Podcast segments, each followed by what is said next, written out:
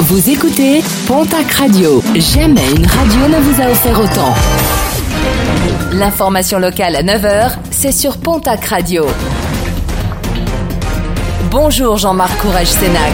Bienvenue à vous. Une nouvelle attaque de brebis déplorée dans la région. Dans la nuit de samedi à dimanche, au sud de Naï, un troupeau a été attaqué. Un agneau a été tué, un autre blessé. Pour l'éleveur, il s'agit certainement de l'attaque d'un loup. La dernière attaque sur le secteur remontait au mois de décembre dernier où deux animaux avaient été tués. Une attaque imputée au loup hybride qui circule dans le secteur.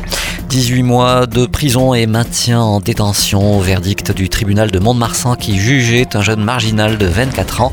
En février dernier, lors d'une soirée alcoolisée et où la cocaïne circulait, il avait euh, frappé un homme qui l'hébergeait ainsi que sa propre compagne.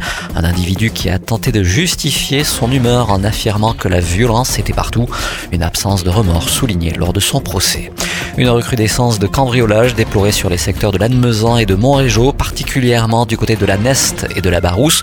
Plusieurs enquêtes sont en cours suite à de multiples vols. La présence des gendarmes est désormais renforcée.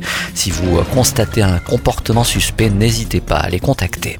Un appel à la vigilance lancé dans les Hautes-Pyrénées après la saisie de plusieurs faux billets de 20 et 50 euros.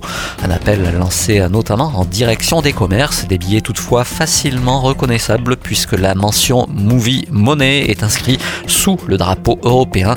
La texture du papier est également différente.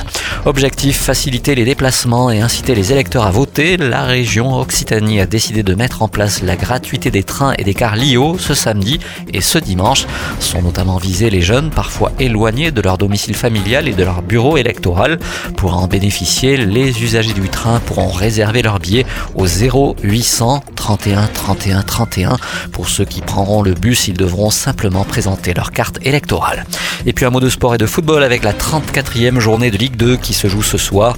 À noter les déplacements du TFC à Sochaux et du POFC à Guingamp.